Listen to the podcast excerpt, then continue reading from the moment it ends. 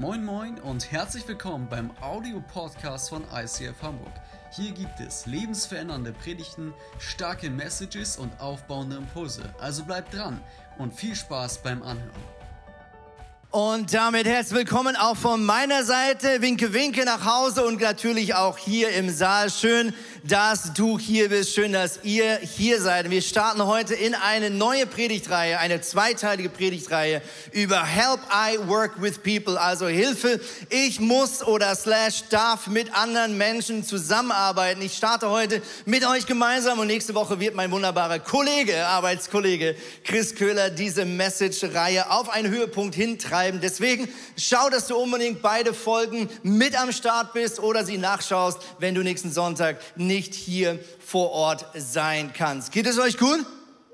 Ja, geht es euch gut? Ja? Müde? Stress auf der Arbeit? Was ist los? Ich glaube, ähm, es gibt niemanden, der nicht auf irgendeine Art und Weise von diesem Thema betroffen ist, auch wenn du vielleicht sagst, ja Moment, ich, ich, ich bin ja noch im Studium oder ich bin noch in der Ausbildung oder ich gehe noch zur Schule oder ich bin gerade Hausfrau, Hausmann, wie auch immer. Weil um was es ja eigentlich geht, ist, es geht bei der Arbeitsstelle ja meistens gar nicht wirklich um die Arbeit, sondern die größte Herausforderung ist nicht die Arbeit, sondern die Menschen, mit denen du gemeinsam diese Arbeit erledigen darfst. Menschen sind eigentlich die größte Herausforderung, oder? Gilt übrigens auch als Pastor. Es gibt manchmal so einen Witz als Pastor, der geht wie folgt. Hey, stell mir vor, es gibt eine Kirche ohne Menschen. Das wäre so einfach. das, nicht, das war ein Witz. Sorry, nicht mehr alles gleich persönlich nennen, ja? Aber gilt ja auch für mich, ja? Es gibt ja ähm, deswegen keine perfekte Kirchen. Also in dem Moment, wo ich reinlaufe, ist sie nicht mehr perfekt, weil ich Schwächen habe. Und du, by the way, auch. Ja? Und wir nehmen, sehen jetzt so ein kleines äh, Video, um uns ein bisschen vielleicht reinnimmt in das ganze Thema Clip ab. Ich bin Coach, unter anderem im Bereich Arbeitskultur und beschäftige mich schon lange mit dem Thema Arbeitsklima und Umgang mit dem Team. Ich wurde von Ihrer Kollegin eingeladen, in die Firma zu kommen, daher bin ich hier. Und ich würde Ihnen nun gerne ein paar Fragen stellen und bitte Sie kurz und knackig dazu zu antworten. Ich spüre schon wieder was. Nee, doch nicht. Der Empfang hier ist ganz schlecht. Nee, auch nicht. Nee, hier auch nicht. Ja, jetzt spüre ich es. Sie haben mich was gefragt.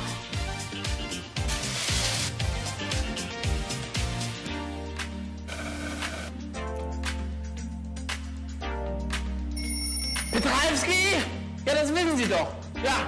Nein. So, jetzt muss ich erstmal die Brille ins Licht halten, damit ich auch glasklar sehen kann. Hallo? Joe? Joe Biden. Ja, ja, ja, bin ich. Wann ist das fertig? I can hear you. Hallo? For that meeting tomorrow.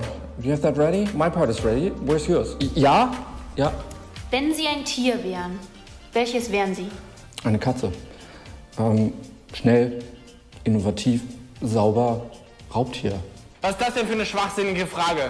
Eindeutig Katze. Ich weiß ganz genau, dass ich ein sensitiver südostafrikanischer Honigdachs wäre, der fliegen kann. Faultier. Das einzige Tier, was ich mir vorstellen kann, ist ein E-Roller. Beschreiben Sie sich in einem Wort. Entspannt. Wütend, weil Sie hier meine Zeit verschwenden. Warten Sie, das ist wichtig. Wie bitte?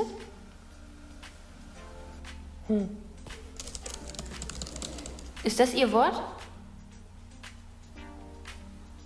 Ja, also ich denke, da muss ich jetzt nicht noch ausfallender werden, oder? Maximum erreichen in minimaler Zeit. Beschreiben Sie Ihre Kollegen oder Kolleginnen in einem Wort. Schleimer. Unentspannt. Meine Kollegen, na, was soll ich sagen?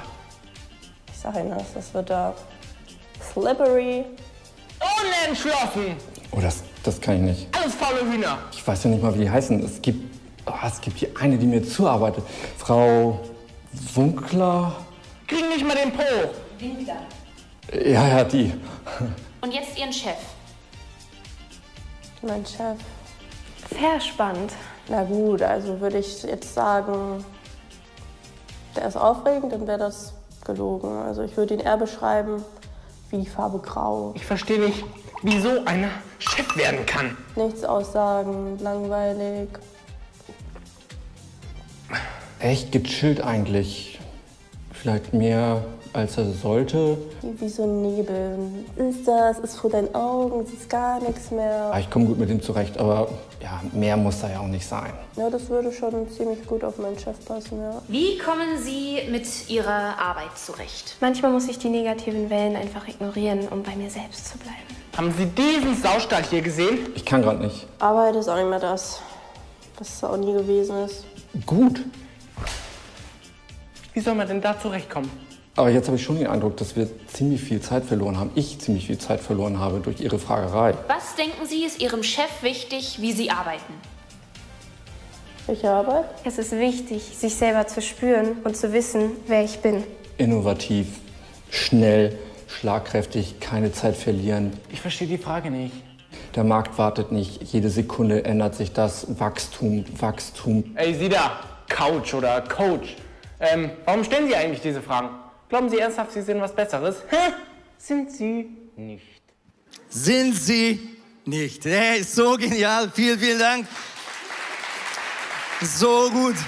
Ich glaube, spätestens jetzt sind wir im Thema drin. Ja, der ein oder andere denkt wahrscheinlich schon bei dem Video, oh, genau so einen Kollegen oder so eine Kollegin habe ich auch. Ja, es gibt immer Menschen, äh, die mit denen versteht man sich besser und es gibt meistens so ein, zwei Leute, egal ob bei der Arbeit oder in der Verwandtschaft, in der Familie, in der Nachbarschaft, an denen reibt man sich. Stimmt's? Ja, da ist Widerstand. Da denkt man so, oh, mit der Person äh, komme ich nicht so gut klar. Ich möchte am Anfang von dieser Predigtreihe ein absolutes Dream Team miteinander anschauen. Ja, ein absolutes Dream Team. Und dieses Dream Team heißt Gott. Jetzt bist du vielleicht verwirrt und denkst, Moment, Gott, das ist ja nur eine Person. Wie kann man da ein Team sein? Aber wenn wir die Bibel aufmerksam anschauen, stellen wir fest, dass Gott in sich ein Team ist von drei verschiedenen Wesen, die gemeinsam eine Einheit bilden. Jeder von ihnen ist Gott.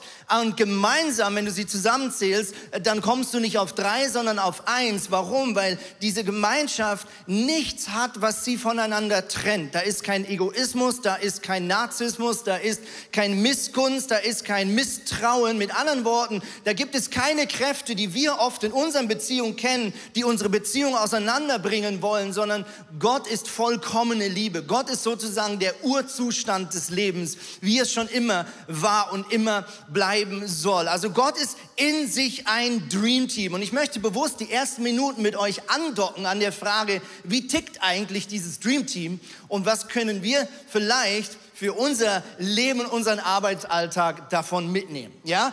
1. Mose 1, Vers 1 behaupte ich, präsentiert sich bereits das Dream Team namens Gott.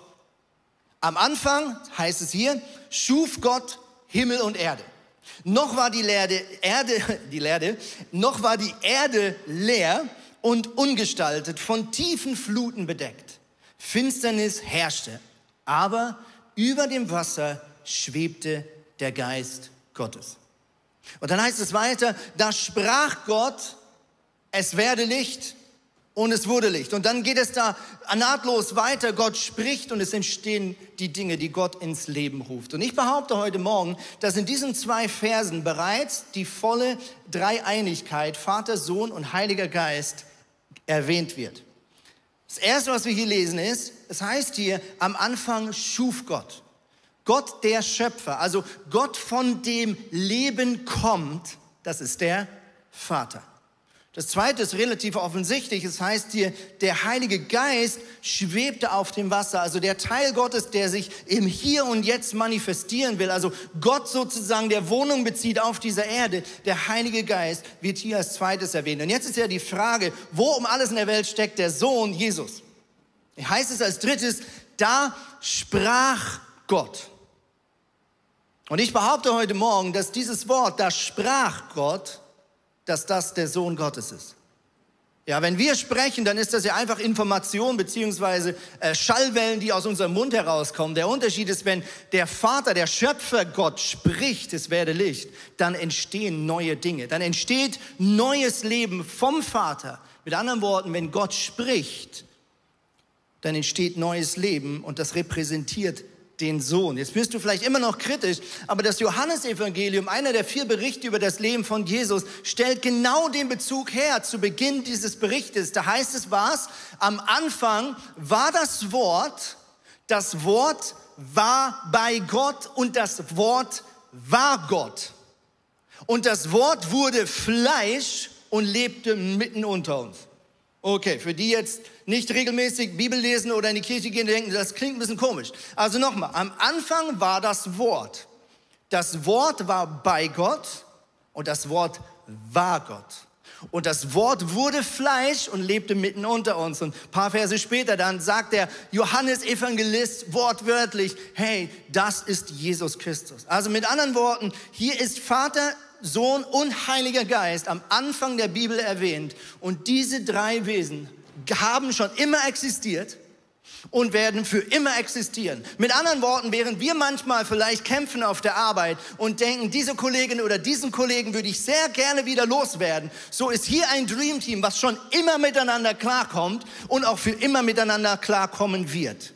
Und ich möchte kurz mit euch anschauen, was diese drei Wesen so einzigartig machen. Was wir sehen ist erstens der Vater und der Heilige Geist, sie ehren den Sohn.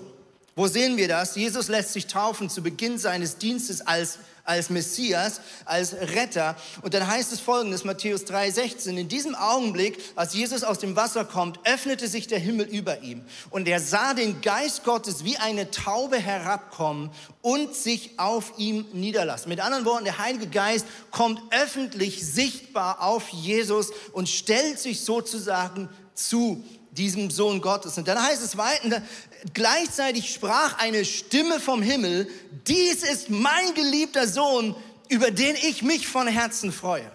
Also wie abgefahren ist das denn? Jesus beginnt hier seinen Dienst als, als Retter der Nation oder Retter der ganzen Welt und, und der Heilige Geist und der Vater sind so aus dem Häuschen, dass sie sich nicht verkneifen können, kurz den Himmel aufzureifen und runterzurufen und sagen, das ist mein Sohn, ich liebe ihn über alles.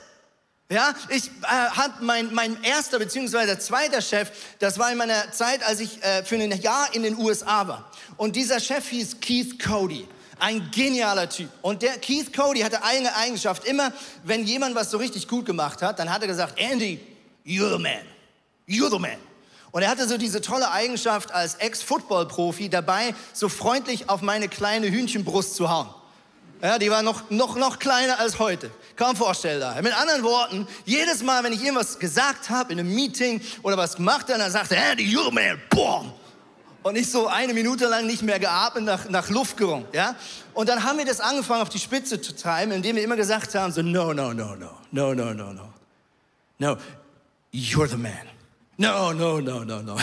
You're the man. Ja? Also mit anderen Worten, wir haben so die Bälle hin und her gespielt. So. Jeder hat gesagt, nein, nein, nein, nein, hey, du, du, du bist hier den, den wir gerade feiern. Ja? Dich will ich gerade glücklich machen. Ich möchte mit meinem Talent und meiner Zeit und meiner Energie dich freisetzen. Ich möchte dich aufblühen sehen. Und genau so tickt hier diese Gemeinschaft aus Sohn, Vater und Heiliger Geist. Die, die lieben es, sich sozusagen gegenseitig voreinander niederzuknien und permanent den anderen zwei zu dienen, anstatt sich in die eigenen Karten zu spielen.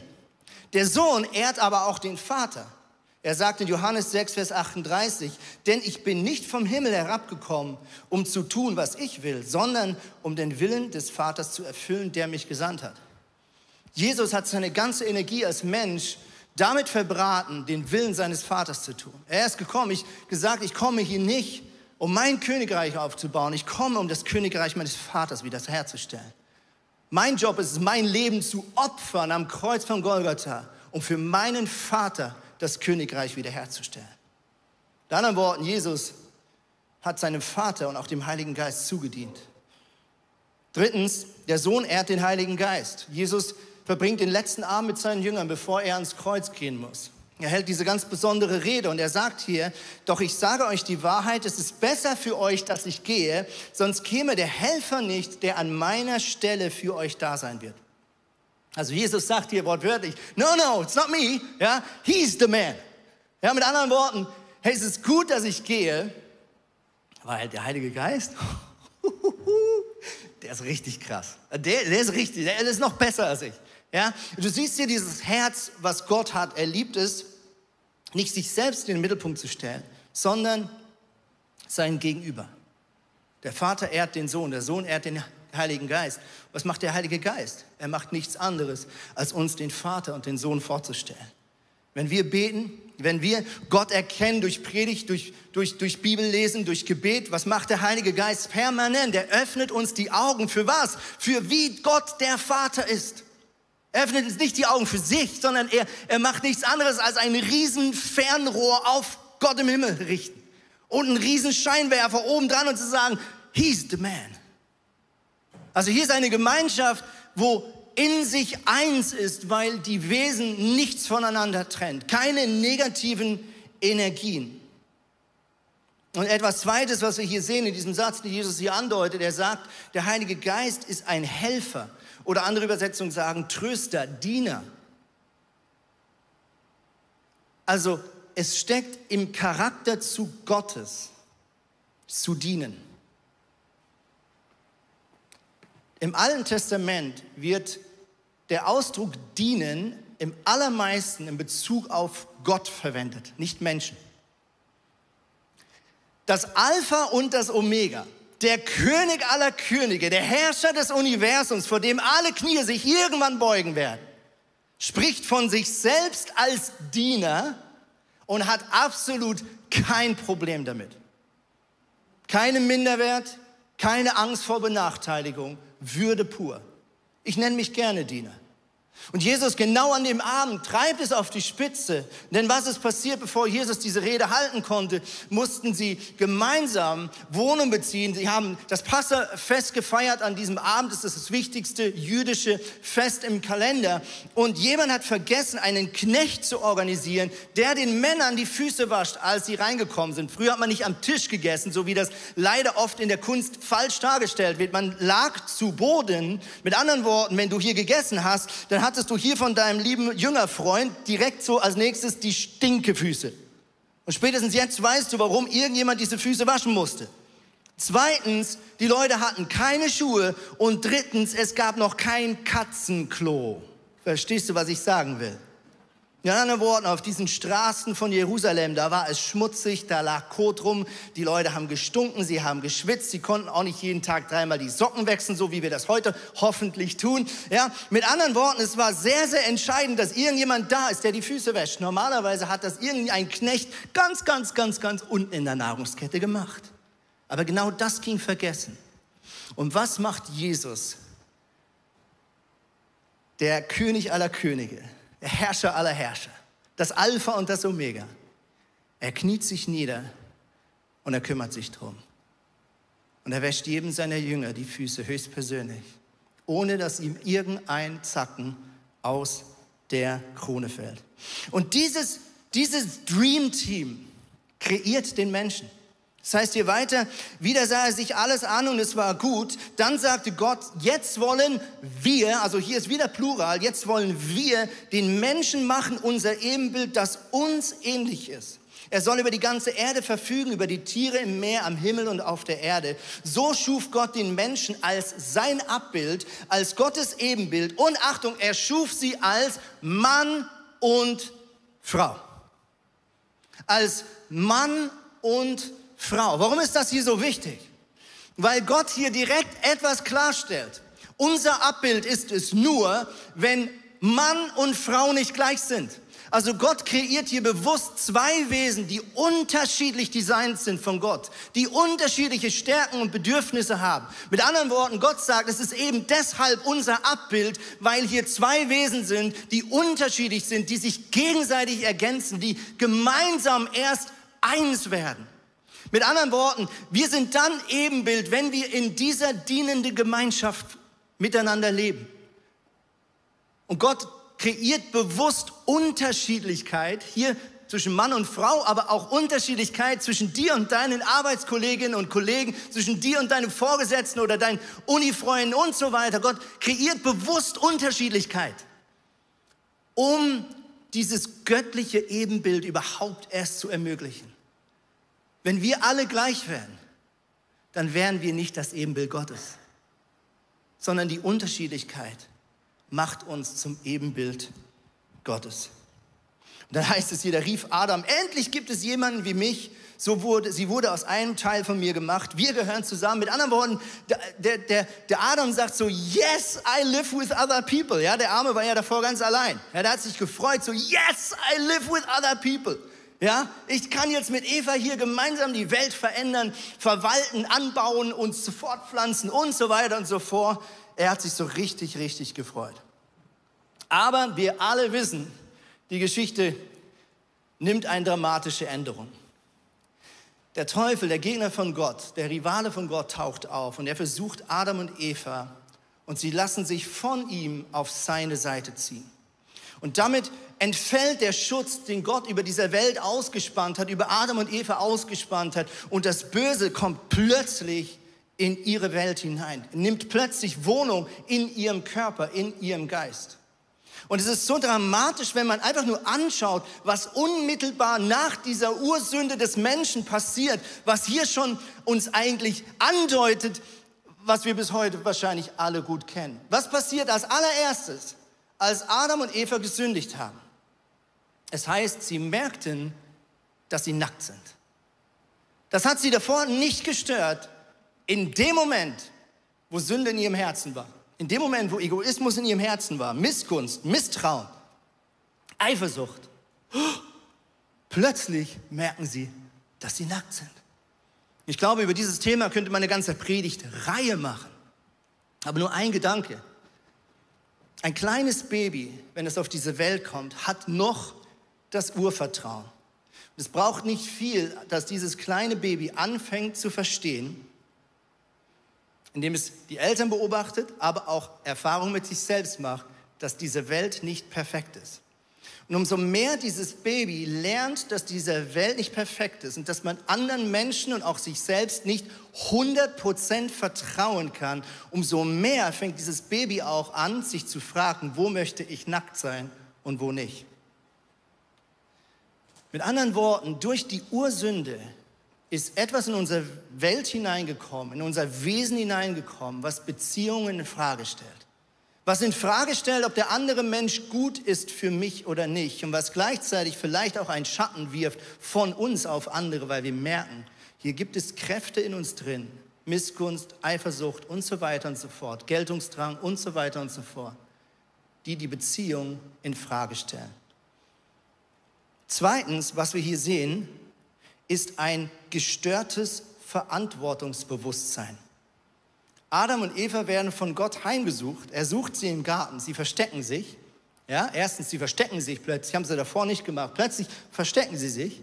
Und als Gott sie letztlich findet und Adam zur Rede stellt, macht Adam was? Er übernimmt nicht mehr die volle Verantwortung für sein Handeln. Was sagt er? Er sagt, Eva war's. Sie ist schuld. Und wer kennt das nicht heute noch, ja? Ja, das waren die von der IT. Ja, wenn die mein Mac nicht richtig installieren, Chef, da kann ich auch nichts für. Ja, wenn die Projektplanung das nicht früher ankündigt, dann kann ich meine Deadlines auch nicht anhalten. Ja, bei dem wenigen Budget, lieber Vorgesetzter, kann ich meine Ziele nicht erreichen. Wer kennt das nicht von heute? Wenn irgendwas schief läuft, dass man sofort überlegt, wer sonst könnte schuld sein, außer ich. Und das allererste, was wir hier sehen, ist, nachdem die Sünde in die Welt kommt, ist, dass hier einer nicht mehr die volle Verantwortung für sein Handeln übernehmen will. Eva genau gleich. Was sagt sie? Oh, die, die, die Schlange hat es gesagt. Die Schlange ist schuld. Ja, mit anderen Worten, direkt ein gestörtes Verantwortungsbereitschaft. Drittens, was wir hier sehen, spätestens bei den zwei Söhnen von Adam und Eva, sie heißen Kain und Abel, ist, wir sehen, dass plötzlich Eifersucht zu einem gewaltigen Problem in Beziehung wird. Ja, Kain ist so eifersüchtig auf seinen Bruder Abel, dass er ihn schlichtweg umbringt. Er ist so eifersüchtig, er vergleicht sich, er kann es ihm nicht gönnen, dass Gott ihn gefühlt mehr segnet als ihn. Und es wird so eine hässliche Kraft in ihm, dass er zum Schluss seinen eigenen Bruder umbrach. Jetzt gibt es heute, Gott sei Dank, äh, Gesetze, die uns in der Tendenz vor diesem Handeln abhält. Ich denke, das ist eine gute Sache, oder? Es gibt ja manchmal so Momente, wo man vielleicht so sagt, ich könnte ihn umbringen, ja, oder ich könnte sie umbringen. Ja, mit anderen Worten, wir kennen diese, dieses Gefühl des Zorns. Und Gott sei Dank haben wir Gesetze, die uns davor schützen, das zu tun. Aber ganz ehrlich, ich glaube, im Kern tun wir sehr oft immer noch das Gleiche. Dann, wenn wir in unseren Freundschaften, in unseren Beziehungen auf Widerstand stoßen. Vielleicht ein Feedback dir gegeben wird, was dir überhaupt nicht passt. Jemand steht dir zum ersten Mal so richtig auf die Füße. Dann beobachte ich leider, leider immer wieder, dass Menschen diese Beziehung töten. Dass Menschen sagen, wenn du mir so kommst, dann cancel ich dich. Dann drop ich dich. Und als Pastor, ganz ehrlich, bricht es mein Herz, wenn ich schaue, nur schon in dieser jungen Kirche, er ist vier Jahre alt, wie manch einer von heute auf morgen die Small Group verlässt, sein Team verlässt oder die Kirche verlässt, nur weil irgendeiner ihm zu Recht oder zu Unrecht einmal auf den Fuß gestanden ist. Ein Negativ-Feedback und zwar unabhängig, ob es jetzt stimmt oder nicht. Und es gibt so viele Leute, die zack laufen davon. Manch eine Beziehung, die eigentlich das Potenzial hätte, eine tolle Liebesbeziehung zu werden, geht zerstört, nur weil man auf ersten Widerstand trifft. Und unser Stolz und unsere Unsicherheit so groß ist, dass wir auf der Stelle sagen, wenn du mir so kommst, Tschüssikowski. Und ganz ehrlich, ich glaube, da haben wir als moderne Gesellschaft im 21. Jahrhundert einen riesen Nachteil, weil wir es uns vermeintlich leisten können, so miteinander umzugehen. Dass du einfach jemanden droppen kannst, dass du einfach jemanden sperren kannst auf deinem Smartphone und dann schreibt er dir nicht mehr die Nummer blockieren, auf Instagram rausschmeißen und so weiter und so fort. Das ging über viele hunderte Jahre nicht auf dieser Welt. Der Mensch hat über Jahrhunderte und Jahrtausende im Kontext von Großfamilie und Großbeziehung gelebt und auch überlebt. Ja, noch mein Papa ist ein Bauern Kind gewesen, wo man die Verwandtschaft um sich herum hatte, wo vielleicht die Großeltern mit auf dem Hof waren. Es war normal, dass die Eltern die Großeltern pflegen, dass vielleicht die Großeltern wieder auf die Enkelkinder aufpassen. Man hat gemeinsam die Kühe gemolken am Morgen, zusammen das Gras geschnitten, am Abend noch aufgeräumt. Mit anderen Worten, du warst in Großfamilien zu Hause und du konntest dir nur schon wirtschaftlich nicht erlauben zu sagen, leckt mich alle, ich pack meinen Koffer und suche mir neue Freunde. Es ging nicht. Und das klingt jetzt hart, aber ganz ehrlich, ich behaupte, an dem Punkt haben die Leute uns was voraus. Das ist ein vermeintlicher Luxus des 21. Jahrhunderts, dass wir einfach so wechseln können. Und dass wir in vielen Sparten der Gesellschaft momentan sogar Arbeitsstellen überhaben, arbeitsoffen ist, sodass du einfach sagen kannst, wenn mein Chef mir einmal komisch kommt oder eine Kollegin mich nervt, dann ändere ich halt meinen Job. Wenn gerade das nicht mehr fulfilling ist und meine Talente gerade nicht mehr so erkannt werden wie vor drei Monaten, ja tschüss, dann gehe ich. Hey, das ist ein Luxus oder ein vermeintlicher Luxus, den es über Jahrhunderte so nicht gab. Heute haben wir einen Kinderdurchschnitt im Haushalt in Deutschland von 1,75 Kinder pro Haushalt. Bei Alleinerziehenden ist es sogar noch tiefer, 1,45. Was eigentlich bedeutet, dass viele Kinder damit aufwachsen, dass sie keine Eltern beobachten können, wie sie konstruktiv mit Konflikten umgehen können. Jedes fünfte Kind in Deutschland wächst nur bei Mutter oder Vater auf. Hamburg gilt in Deutschland als die einsamste Stadt. Mit anderen Worten, es gibt nirgends mehr Single-Haushalte als in dieser Stadt. Und seien wir ehrlich, Zoom und Co. und Lockdown und so weiter hat die Sache nochmal verstärkt. Heute kannst du von zu Hause aus arbeiten. Wenn dich dein Kollege nervt, dann machst du einfach sein Bild aus und du musst ihn nicht mehr länger anschauen. Ich habe heute ein Zitat mitgebracht. Es gibt ein ganzes Buch, was so heißt.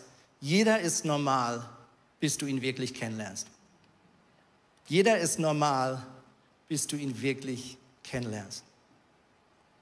Wenn du nach jemandem suchst, der einfach perfekt ist, der dir nicht früher oder später auch mal Widerstand leisten wird, der nicht früher oder später dich auch mal nerven wird, sei es in deiner Liebesbeziehung, sei es eine Small Group, sei es eine Kirche, sei es eine Firma, sei es ein Freundschaftskreis, sei es eine Clique, dann bist du auf dem Holzweg.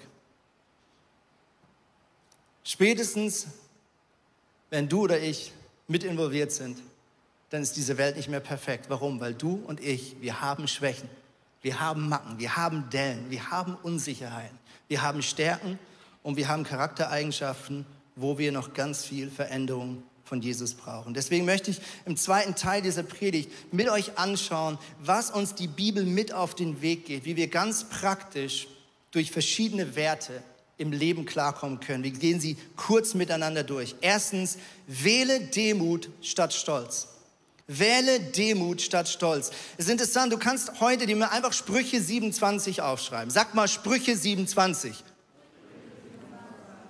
Nochmal. Sag mal Sprüche 27. Großartig. Schreib sie ins Ohr, schreib sie aufs Smartphone. Das ist ein ganzes Kapitel in den Sprüchen, wo perfekt zusammenfasst, was auf der Arbeitsstelle überlebenswichtig ist. Erstens, wähle Demut statt Stolz. Da heißt es, brüste dich nicht mit dem, was du morgen tun willst, denn du weißt nicht, was der Tag dir bringt. Überlass es dem anderen, dich zu loben. Es ist besser, ein Fremder rühmt dich, als du selbst.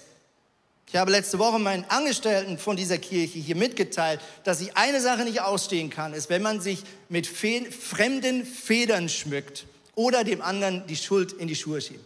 Also erster Punkt heute, was wir hier lesen in diesem Spruch ist, lass uns eine Kultur entwickeln auf der Arbeit, wo man nicht sich selbst groß macht, wo man nicht selbst sich maximal pimmt und sein Profilbild ein bisschen schöner macht und sein Lebenslauf ein bisschen aufpeppt, sondern wo du jemand bist, der in der Firma dafür bekannt ist, dass er die anderen dabei erwischt, wie sie Dinge besonders gut machen. Zweitens, wähle Fleiß statt Faulheit. Wähle Fleiß statt Faulheit. Die Bibel, Altes und Neues Testament, sagt uns immer wieder, dass wenn wir unserer Arbeit nachgehen, also dem, was uns wirtschaftlich versorgt, dass wir das in einer Einstellung tun sollen der Anbetung. Avat ist das Wort für Anbetung im Alten Testament, steht auch für Arbeit, gleiches Wort. Epheser 6 wird das auf die Spitze getrieben. Hier heißt es, ihr Sklaven, Jetzt fühlt sich hoffentlich keiner angesprochen im ersten Moment. Jemand sagt, du kennst meinen Chef nicht, das bin ich. Aber was sie eigentlich gemeint sind, sind Arbeitnehmer, weil Sklave war damals ein ganz normaler Zustand. Die meisten Menschen, wenn sie nicht wohlhabend in Familien groß geworden sind, waren Sklaven. Also er spricht hier zu den Arbeitnehmern. Also lass uns mal anfangen. Ihr Arbeitnehmer, gehorcht euren irdischen Herren, in Klammern Vorgesetzten, ehrt und achtet sie, dient ihnen so aufrichtig, als würdet ihr Christus selbst dienen. Wow, ganz schön heftig. Tut dies nicht nur vor ihren Augen, um von ihnen anerkannt zu werden. Nein, ihr sollt vielmehr als Diener von Christus bereitwillig und gern den Willen Gottes erfüllen. Arbeitet mit Freude. Arbeitet mit Freude als Christen, die nicht den Menschen dienen, sondern dem Herrn. Denn ihr wisst ja, der Herr wird jedem für seine guten Taten den verdienten Lohn geben, ganz gleich, ob jemand Sklave ist oder frei. Boah, heftige Verse an dieser Stelle, ja. Aber was Paulus hier zu den Christen in Epheser schreibt, er sagt, hey, arbeite nicht für die Anerkennung deines irdischen Chefs, weil der wird dich irgendwann enttäuschen. Der hat nicht immer deine Bestleistung verdient. Und du kriegst da vielleicht auch nicht immer den passenden finanziellen Entschädigung für deine Arbeit, sondern Paulus sagt, hey Leute, arbeitet, als ob Jesus Christus euer Boss ist. Arbeitet zur Ehre von Gott.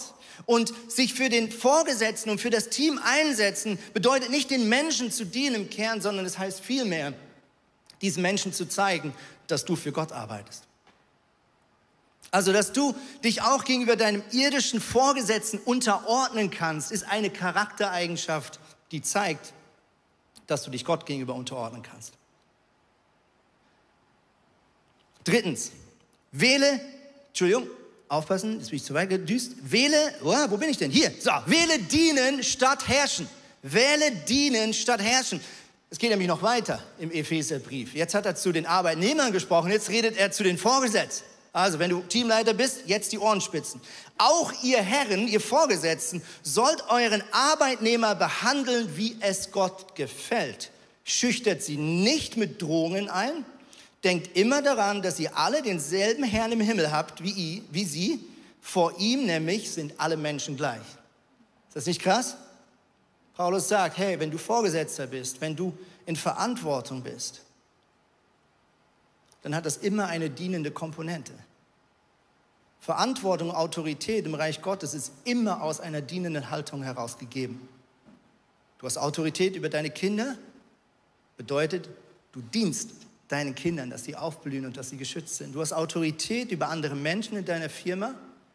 Das bedeutet, dass Gott dich eingesetzt ist, diese Menschen freizusetzen, das Gott gegebene Potenzial zu beschützen und herauszukitzeln. Viertens, wähle Feedback statt Ego. Wähle Feedback statt Ego. Sprüche 27, sag doch mal Sprüche 27. Geht noch weiter. Hier heißt es als nächstes, Liebe, die offen zurechtweist, ist besser als Liebe, die sich ängstlich zurückhält. Ein Freund meint es gut, selbst wenn er dich verletzt.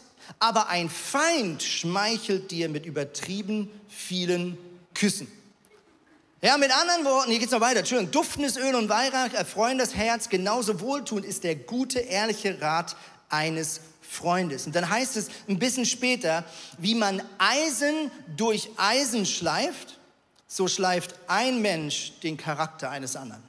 Also wie, wie schleifst du ein Messer oder wie hast du früher ein Messer geschliffen, indem du es an einen härteren Gegenstand andockst und diesen Widerstand suchst und durch diesen Widerstand, durch diese Reibung entsteht erst dein volles Potenzial. Ich habe hier so ein paar Steine heute auf der Bühne und diese Steine illustrieren das perfekt. Wenn wir so Steine zu Hause haben, so als Deko oder vielleicht irgendwo äh, an der Ostsee so ins Wasser reinlaufen, dann denken wir doch so einfach so Steine, die kommen so auf die Welt. Ne? Die kommen einfach so, so schön rund. So ein klassischer Stein. Aber wenn wir in Erdkunde irgendwann mal nicht geschlafen haben, dann wissen wir, dass Steine eigentlich so nicht aussehen, sondern dass Steine, wenn sie ausgebrochen werden aus dem Felsen, dass sie eher so aussehen. Kantig, ungeschliffen, scharfkantig, grob. Das tut weh, wenn du da zu schnell und zu hart drüber gehst.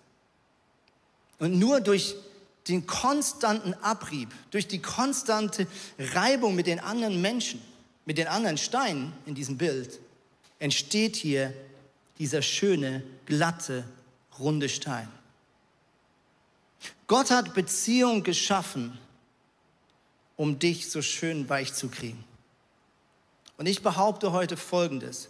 Du kannst dein volles geistliches Potenzial, deinen vollen gottgegebenen Charakter nicht entwickeln außerhalb des Kontextes von verbindlicher Gemeinschaft.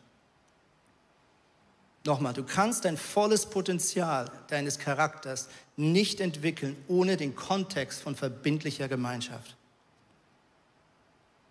Ich habe letztens auf YouTube ein Video gesehen, in dem eine Frau mit der Umwelt teilt, dass sie durch Corona gemerkt hat, dass sie gar keine Kirche mehr braucht. Und ihre Argumentation war wie folgt. Sie hat gesagt, ich kann ja eigentlich einfach online Gottesdienste anschauen. Ich muss doch gar nicht mehr Teil einer lokalen Kirche sein. Für mich waren da zwei Missverständnisse drin. Das erste war, liebe Frau, diese Online-Gottesdienste gibt es nur, weil andere Menschen nicht so denken wie du. Ja, also du kannst schon sagen, ich kann ja online einen Gottesdienst gucken, aber der wird von Menschen produziert und ermöglicht, die nicht so ticken wie du, nämlich die Teil einer verbindlichen Gemeinschaft sind, mit Finanzen, mit Mitarbeit, das überhaupt möglich macht, dass bei dir da drüben was rauskommt. Aber das ist nicht der Punkt. Was vor allem diese Frau aus meiner Sicht nicht verstanden hat, eine Kirche ist nicht ein Gottesdienst. Eine Kirche ist nicht eine Organisation. Eine Kirche ist eine geistliche Familie, in die du hineingepflanzt wirst und du tust gut daran, den Widerstand und die Spannungen und die Andersartigkeit deiner Mitmenschen in dieser Kirche bewusst zu bejahen, damit hier etwas durch die gnädige Hand Gottes in deinem Charakter passieren kann. Und wenn du beim ersten Widerstand in deiner neuen Small Group, in deinem neuen Team oder in irgendeiner Predigt oder was auch immer sofort davonläufst, dann tut mir das so leid für dich, nicht für mich weil dann Gott an deinem Charakter nicht arbeiten kann. Und damit möchte ich nicht Fehler ähm, in irgendeiner Weise kleinreden, die in Small Groups passieren. Ich möchte nicht Fehler kleinreden oder, ähm, oder irgendwo sagen, das ist alles nicht schlimm. Das ist für mich der Punkt. Ich will nicht sagen, Fehler sind nicht schlimm, aber ich möchte dir sagen, selbst wenn mal ein Feedback im Kern nicht fair war, es ist eine Chance, dass Gott an deinem Charakter arbeiten kann. Und wenn ich weglaufen würde, bei jedem Widerstand, dann wäre ich nie 17 Jahre in Zürich in der gleichen Kirche Vollgas dabei geblieben. sondern du musst irgendwann den Schalter umlegen, zu sagen, ich lasse mich jetzt an einen Ort einpflanzen und ich laufe nicht sofort wieder weg, sondern ich bejahe den Widerstand, weil ich will, dass Jesus an meinem Charakter arbeiten kann. Und letzter Punkt, wähle Selbstverantwortung statt Ausrede. Hier heißt es weiter, im Wasser spiegelt sich dein Gesicht, aber durch die Menschen um dich herum erkennst du dich selbst. Wir haben hier schon die ganze Zeit einen Spiegel. Vielleicht hast du dich schon gewundert, warum du mich heute nicht nur von vorne, sondern auch noch von hinten anschauen musst. Und dieser Spiegel beschreibt genau dieses Phänomen. Ich habe vor vielen Jahren mit 19 ein Jahrespraktikum gemacht und war in diesem Rahmen in so, einer, in so einem Charaktertraining, in so einer Art Jüngerschaftskurs. Und da hat der Dozent Folgendes gemacht. Er hat gesagt, hey, nimm eine Person raus aus deinem persönlichen Umfeld, wo du gerade drin bist, die dich am allermeisten nervt. Dann habe ich damals meinen Vorgesetzten genommen, meinen Chef, bei dem ich das Praktikum gemacht habe. Er hat gesagt, nimm DIN A4-Zettel raus und schreib alles auf, was dich an dem nervt. Kotz dich aus. Und ich habe geschrieben und geschrieben und geschrieben und geschrieben. Und ich war so richtig sauer und habe mich schon gefreut, was als nächstes kommt. Und dann sagte der Dozent Folgendes. Er hat gesagt, leg mal das Blatt zur Seite, ich sag dir jetzt was ins Gesicht. Das, was dich am allermeisten an deinem Chef nervt, ist im Kern dein eigenes Problem. Oh, fand ich das doof. Oh, fand ich das, ich, hab, ich, hätte diesen, ich hätte diesen Dozent am liebsten sonst irgendwo aus dem Fenster geschmissen. Aber umso länger ich darüber nachdachte und umso mehr ich mein Leben und meinen Charakter beobachte, umso mehr merke ich, dass er eigentlich recht aus. Die Psychologie sagt zu Recht, Fremdaussagen sind im Kern Selbstaussagen. Also die Motive, die du deinem Vorgesetzten, deiner Arbeitskollege und deiner Small Group Leiter, deiner äh, Mitstudentin im Kern unterstellst, sagt möglicherweise mehr über dich aus als über die andere Person. Und deswegen sagt hier der Sprücheschreiber, hey, andere Menschen um dich herum, das, was, die an, an, was dich an ihnen stresst, das ist wie ein Spiegel, der eigentlich im ganz tiefen Kern Dinge über dich offenbart. Und deswegen mache ich dir Mut. Sag Ja zu verbindlicher Gemeinschaft in deiner Ehe, in deinen Freundschaften, in der Small Group und sag Ja zu verbindlicher Gemeinschaft auf der Arbeitsstelle. Sag Ja zu den Menschen. Wenn du das tust, wird Gott wunderbare Dinge in deinem Leben freisetzen können. Ich freue mich, dass wir diese Predigt jetzt beenden dürfen mit einem wunderbaren Interview. Ein Mann, der selber Menschen führen darf mit seiner Firma, in seiner Firma, gebt Patrick einen maximalen Willkommensapplaus. Dankeschön, Dankeschön. Sehr, sehr cool. Danke, dass du am Start bist. Äh, Patrick, wir haben ja die Ehre, als Untermieter in deinem Büro zu sein. Ähm, und äh, du bist äh, nicht nur Gründer, sondern auch CEO von M-Tribes, eine Softwarefirma, die innovative Technologien für Online-Händler, Lieferdienste und Autovermietung entwickelt. Wenn du das sagst. Wenn du das sagst. Und äh, du hast äh, Kunden in aller Welt und interessanterweise hast du auch zum Teil Mitarbeiter in aller Welt. Also die einen arbeiten hier in Hamburg, die sehen wir auch physisch, wenn ich äh, in unser Büro laufe. Andere sind seit Tag eins von irgendwo äh, zugeschaltet, arbeiten über remote. Und ich weiß noch, als wir dich das erste Mal im Büro besuchen durften, da habe ich eine Szene miterlebt, die, ich, äh, die mir sofort hängen geblieben ist. Und zwar hat ein anderer Mitarbeiter von dir äh, dich mir gegenüber als sein Boss vorgestellt. Und dann hast du ihn direkt oder beziehungsweise sie direkt korrigiert und gesagt, hey, ich werde hier so nicht genannt. Und das fand ich sehr, sehr faszinierend. Ähm, und deswegen meine erste Frage, was ist dein Verständnis von Führung, von Leiterschaft in deiner Firma? Genau, der Grund, warum ich äh, das direkt korrigiert habe, obwohl ich das Wort normalerweise auch nicht benutzen würde, ähm, ist, weil das halt so, ein, so, eine hierarchische Idee ist. So der eine ist da oben, der andere ist da unten, der eine macht der, das, was der andere sagt und so weiter.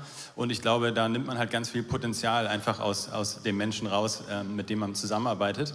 Und ähm, deswegen versuche ich auch, ja, bei den Vokabeln auch da ein Stück weit schon anzufangen, das eben sozusagen zu streichen. Und ich denke, ähm, ja, ich als Leiter ähm, neben so ein paar anderen Aufgaben, die man als Gründer vielleicht noch hier und da auch noch hat, so ein paar andere Hüte, die man aufhat, ist als Leiter eben äh, primär bin ich dafür da zu inspirieren und auch die Leute zu trainieren, also zu überlegen, wo wollen wir eigentlich hin als Company, ähm, was ist unsere Vision, was ist der Sinn dahinter dass man eben ähm, ja, den, den Menschen um einen rum ähm, ja, damit inspirieren kann auf der einen Seite und auf der anderen Seite eben dann das Team zusammenzustellen, was ähm, diese, diese Mission, diese Vision erreichen kann. Ähm, und äh, da bin ich vor allem eben dann da zu trainieren, weil ich, ich glaube halt daran, dass ähm, ja, meine Kollegen sozusagen in vielen Bereichen ähm, und, und wahrscheinlich in allen Bereichen besser sind als ich in, in, in dem jeweiligen Bereich, wo sie gut drin sind.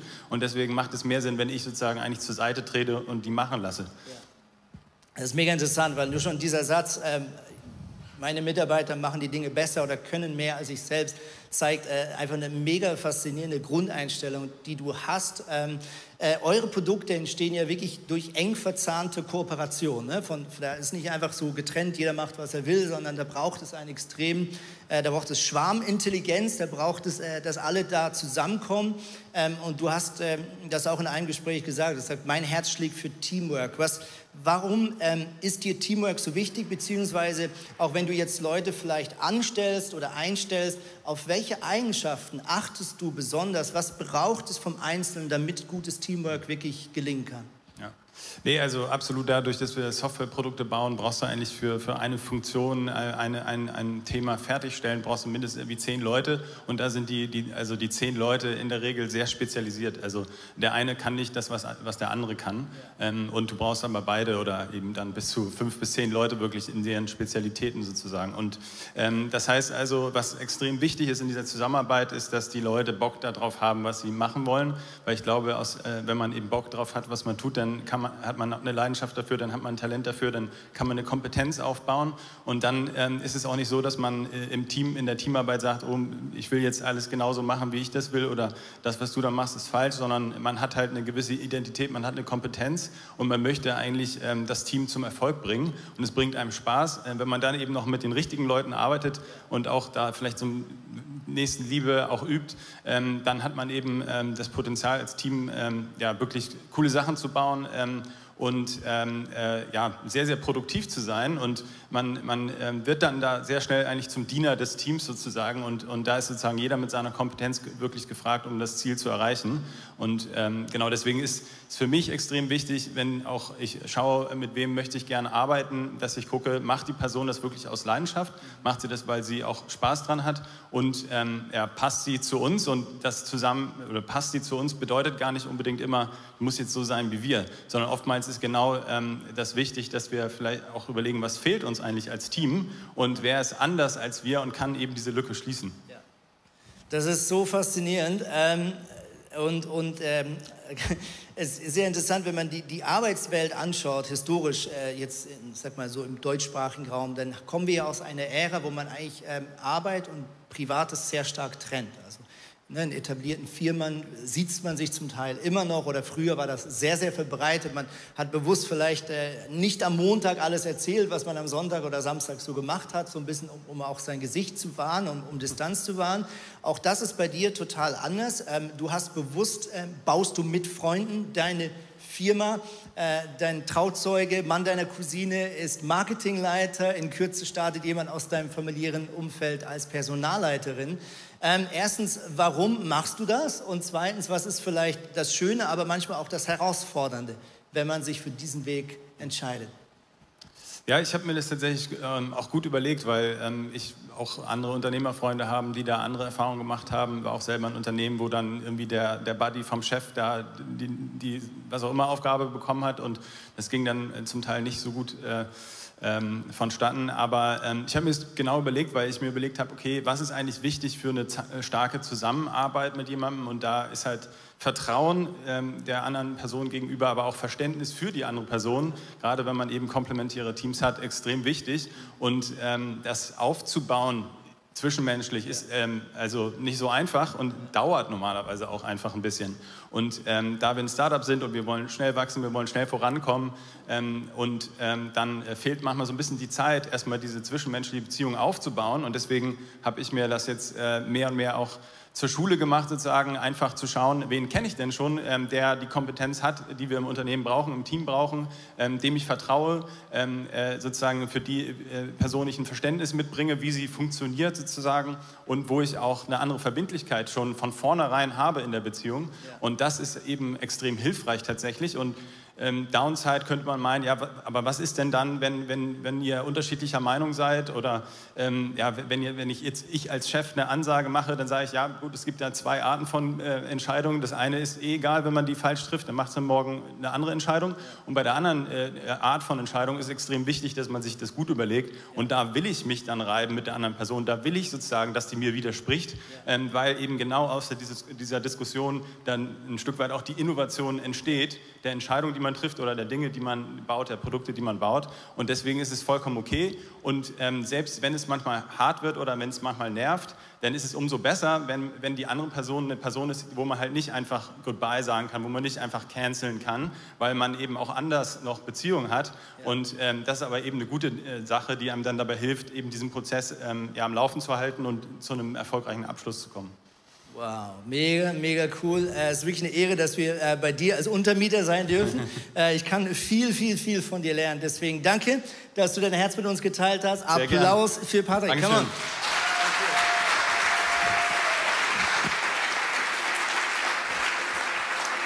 Hey, ich lade dich ein, aufzustehen, egal ob zu Hause oder hier im Saal. Wir wollen bewusst einfach mit Gebet diese Predigt beenden. Und Gebet bedeutet für mich nie irgendeine Floskel, sondern es ist irgendwo der Moment, wo, wo wir unsere Augen schließen, wo wir sagen, okay, jetzt haben wir über vieles nachdenken dürfen. Manch eins hat mich inspiriert. Und jetzt ist wirklich die Frage, Jesus, von all dem, was mich beschäftigt, ist dir jetzt gerade wichtig? So wie wir auch auf der Arbeit vielleicht unser wöchentliches Meeting haben mit unserem Teamleiter, wo Prioritäten gesetzt werden, so kannst du jetzt deinen himmlischen Boss fragen, Jesus, was hat jetzt gerade in den nächsten Tagen Priorität? Welcher Punkt möchtest du verändern? Welche Delle, welche scharfe Kante möchtest du weich machen in meinem Wesen?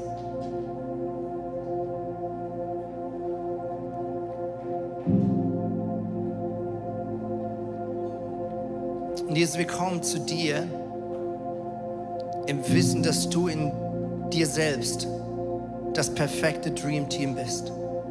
Gott, wir kommen zu dieser Weisheit und zu dieser Liebesenergie namens Gott, die schon immer und für alle Zeit mit sich selbst klarkommt.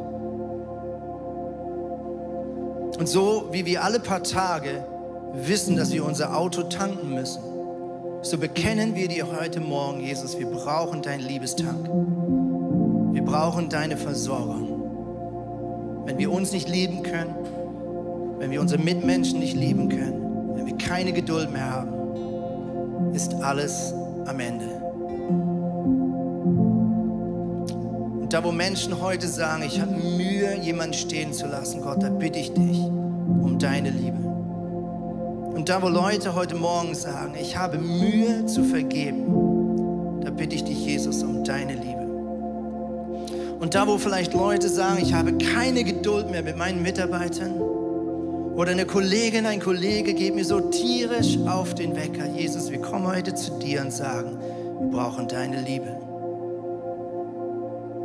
Da, wo wir momentan frustriert sind über unsere Small Group, unser Team, die Church, Jesus, wir brauchen deine Liebe. Wir brauchen jeden Tag deine Liebe. Und heute möchte ich einmal mehr sagen, Gott, ich danke dir, dass du Menschen anders geschaffen hast als mich.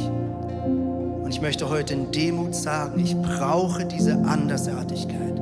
Ich brauche die Ergänzung. Möchte heute bewusst über die aussprechen. Wenn du vielleicht sagst, ich bin so eine Person, die immer wegläuft, wenn es schwierig wird. Ich möchte dir heute zusprechen. Du bist mit der Autorität Gottes in der Lage, in Zukunft nicht wegzulaufen. Lauf nicht weg, sondern stell dich der Herausforderung. Lass Gott an deinem Charakter wirken. Er hatte gute Pläne. Er überfordert dich nicht. Er weiß, was er dir zutrauen kann und er holt das Beste aus dir raus. Ich segne dich mit Geduld, mit Sanftmut, mit einem inneren Frieden, mit Weisheit. Im Namen von Jesus. Amen.